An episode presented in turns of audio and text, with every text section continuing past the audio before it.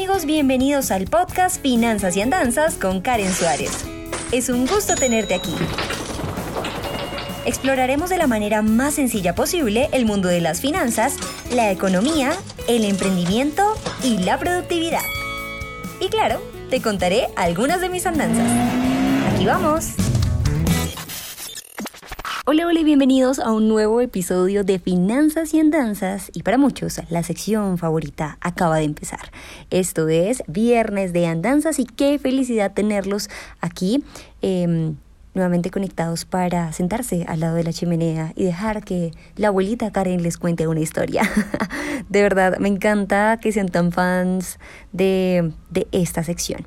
Y hoy quiero conversar sobre cómo gestionar un equipo y más sobre cómo gestionarlo es claramente una andanza, cómo han sido mis andanzas en la gestión de equipos y siéndole sincera, llevo aproximadamente gestionando así un equipo como tal año y medio. No llevo tanta experiencia como me gustaría, pero es que yo antes, eh, por muchas limitaciones, eh, no voy a mentir acá, económicas, de tiempo y también de confianza, digámoslo así, no delegaba las tareas. Es decir, yo eh, literal era mi propia jefe, mi propia secretaria, mi propia comercial, mi propia editora de videos y mi propia libretista. Entonces yo hacía todo al tiempo y se me dificultaba mucho la delegación. Como les digo, por, por problemas económicos al inicio y con problemas me refiero a, bueno, no tengo el dinero para pagarle a todo un equipo y pues porque creía como si lo hago yo es porque queda bien y nadie más sabe.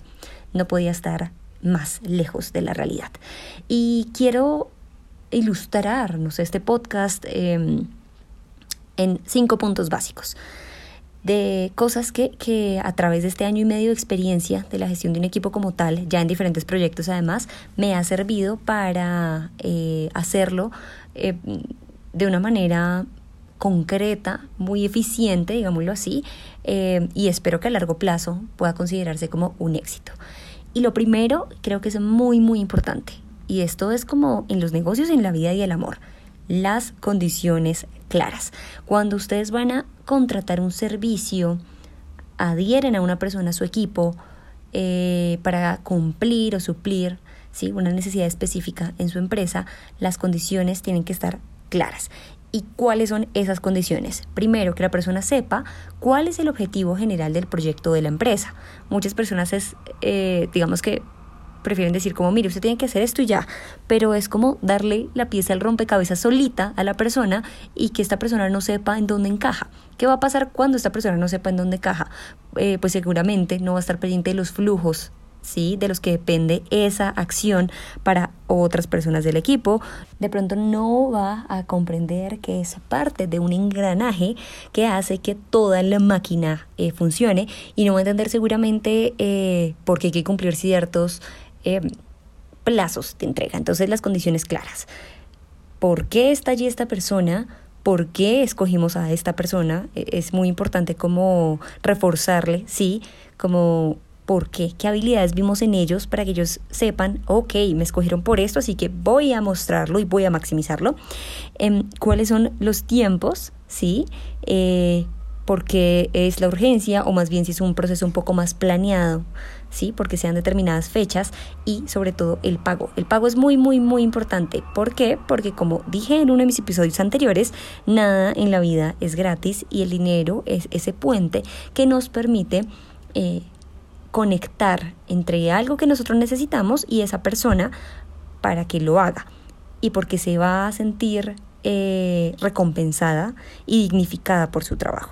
Entonces eh, el pago es bien importante y sobre todo las fechas de ese pago, qué periodicidad va a tener, cuál es la proyección, ¿sí? ¿Cuánto esperaríamos que esa persona esté acá?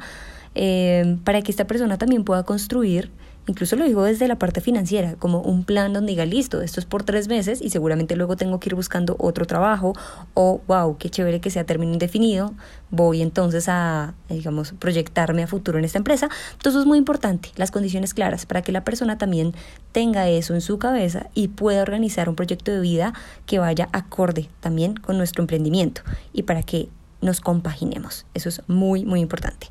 Número dos, importantísimo también respeto mutuo y ya eh, digamos que he pasado por personas en extremo respetuosas, que me parece increíble trabajar con este tipo de personas y con personas que no lo son y de pronto se les salta un poco la, la chispa fácilmente. Siento que en una relación laboral debe haber respeto mutuo y independientemente de la jerarquía o del establecimiento, de los puestos que, que tenga en la empresa, el respeto creo que es algo que no es negociable, ¿sí? Algo que yo utilizo mucho es llamar a las personas por su nombre propio, este, nunca como decirles un apodo o de cariño, algo así, pues previamente no fue como, me pueden decir Rick, no le diría Rick a la persona si no me ha dicho, este tratarlos con respeto, incluso eh, respetar los horarios que no son laborales o avisarles anteriormente como, oigan, estamos un poco atrasados con este proyecto, seguramente les hablaré durante el fin de semana para cuadrarlo. Sí, hay que respetar los tiempos de la persona, hay que respetar em, su espacio también y sobre todo la manera de referirnos a ellos. Y esto creo que es muy importante porque en mi, en mi experiencia así han fluido mucho más las cosas. Cuando ya uno se pasa y es como muy amiga de la persona, entonces de pronto lo que uno empieza a ver es como, ay, pero fresca, te lo entrego luego. O eh, se toman atribuciones que no tienen, como en un podcast anterior, anterior que, que subí, Em, que se llama Nada es gratis, pero todos los interesados pueden ir a escucharlo, en donde justamente uno cree que es amigo de su colaborador y no, pues puede haber una, una relación de cordialidad, seguramente habrán espacios de dispersión, pero... Eh, uno de los amigos les hace favores y las empresas no viven de favores, viven de resultados. Muy importante, respeto mutuo. Número tres, eh, no asumir, y esto lo extraí de un libro maravilloso que deben leerse, se llama Los Cuatro Acuerdos, que de hecho los cuatro acuerdos eh, aplican mucho para las empresas, pero sobre todo el de no asumir. Yo creo que mis colaboradores creen que yo les hablo como niños de kinder y de verdad, si alguno está escuchando esto, no es por ofenderlos, pero yo prefiero como repetir mucho la información y volver a explicar ciertos términos que seguramente ya conocemos para que todo quede muy, muy claro y que luego no haya un espacio para duda de decir, oh, como ella no lo dijo, debe ser que esto es así. No asumir. Entonces yo no asumo que mis colaboradores entienden perfectamente cómo yo tengo la idea en la cabeza y ellos tampoco asumen que yo sé, no sé, que tengo que entregarle, entregarle cierto material a tal hora. Todo, absolutamente todo, se vuelve a hablar. Em, algo pasa con esto y es que suele ser redundante, pero ya me ha pasado que por asumir cosas eh, no se entregan bien o no se hace el proceso de la manera correcta. Entonces preferimos como nuevamente dejarlo por escrito, conversarlo y todos tener muy claras las tareas que tenemos que hacer dentro de un flujo, dentro de un proyecto, eh, dentro de la empresa en general. Número cuatro, confiar, confiar en el equipo. Y esto es eh, vital, diría yo. Porque eso es lo que me pasaba antes. Yo decía, pues, ¿quién va a hacer los videos mejor que yo? Y obviamente si ustedes pasan por mi canal de YouTube en sus primeros años, había un millón de personas por encima mío que iban a hacer este video, estos videos, pues muchísimo mejor. Entonces siempre va a haber alguien que lo haga mejor que tú. Y cuando me di cuenta que había alguien que lo hacía mejor que yo, em, que lo hacía más barato que yo y que tenía mejor ojo que yo, tú dije, listo, es momento de este, delegarlo. Y para mí el proceso de edición era algo que yo quería mucho, que me gustaba hacer, pero finalmente me di cuenta que tomaba demasiado tiempo y que si yo quería ser dueña como de todo el flujo, iba a estar como condicionada a una línea eh, digámoslo así, horizontal, es decir, donde yo empiezo el libreteo, hasta que no termino de libretear, no puedo empezar a grabar, hasta que no termine de grabar, no puedo empezar a editar, y hasta que no termine de editar, no puedo publicar, y hasta que no termine de publicar, no puedo promocionar a través de redes sociales. Lo que hago ahora es libretear muchos videos, me agendo un solo día con mi productor audiovisual, este, los grabamos. Yo puedo seguir generando videos mientras él edita.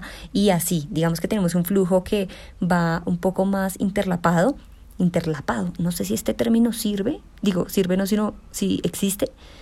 Sí, está intercalado más bien, es decir, se sobrepone uno a otro y se pueden hacer tareas de manera simultánea.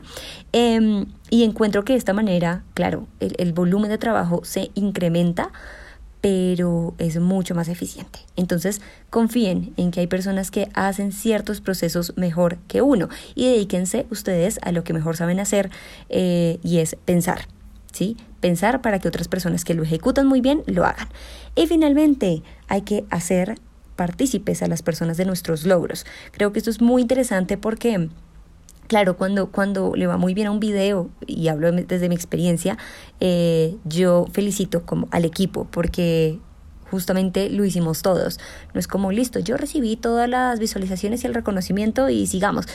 Me parece que hay ciertos puntos, ¿sí? Claramente no por cada tarea. Me enviaste el video, gracias wow, eh, sí, ¿me entiendes? Como que hay cosas que deben ser reconocidas y otras que hacen parte de la operación normal de la empresa y, y esas deben dejarse pasar, pero hay ciertos reconocimientos que sí siento que hay que darle este a los colaboradores para que todos sepan que estamos en el mismo barco y que trabajamos bajo el mismo objetivo.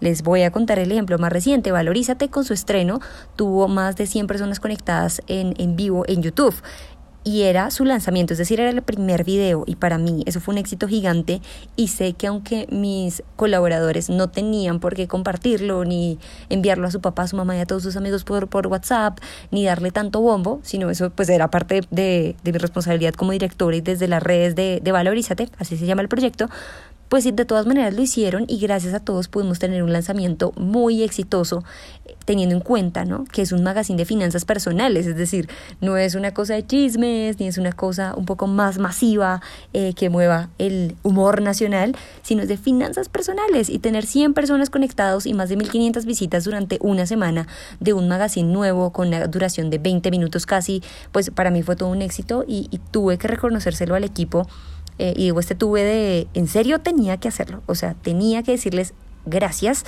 porque sin ustedes esto no es posible y todos nos enviamos stickers, no voy a decir nos tomamos unas cervezas porque pues ahora no se puede, tal vez cada uno en su casa, pero nos mandamos muchos stickers y notas de voz diciendo, wow, quedó genial, felicidades. Y eso de verdad sube el ánimo del equipo y da motivación para que la siguiente entrega sea aún más interesante y sepamos que si todos continuamos haciendo un gran trabajo, seguramente pues los proyectos y, y, la permanencia de todos en el proyecto se va a alargar y eso va a representar pues muchas ventajas. Eso es como lo que quería contarles en este podcast de finanzas y andanzas. Realmente eh, siento que el trabajo en equipo sí puede llegar a acarrear un poco más de responsabilidad, eh, pero como dice esa popular frase, solo llegarás más rápido, pero acompañado llegarás más lejos. Entonces, siento que al menos con mi equipo vamos a llegar muy, muy lejos. Estoy todavía aprendiendo a gestionarlo, estoy aprendiendo eh, a moderar entre esa perilla de volumen de no ser así una mamá súper regañona, pero tampoco ser la mejor amiga. Eh, y en eso estamos, ¿saben? Yo siempre he sentido que no soy producto terminado y cualquier nuevo hallazgo, de verdad, espérenlo aquí en Finanzas y Andanzas, sobre todo en estos viernes de andanzas, viernes de experiencias. Gracias por conectarse con este podcast. Si les gustó, por favor, califíquenlo, suscríbanse y recuerden que aparte de escucharnos, también podemos vernos en mi canal de YouTube, en donde subo contenido semanalmente. Nos escuchamos la otra semana. Chao. Gracias por escuchar Finanzas y Andanzas. No olvides suscribirte para seguir en contacto con este podcast. Soy Karen Suárez y nos escuchamos a la próxima.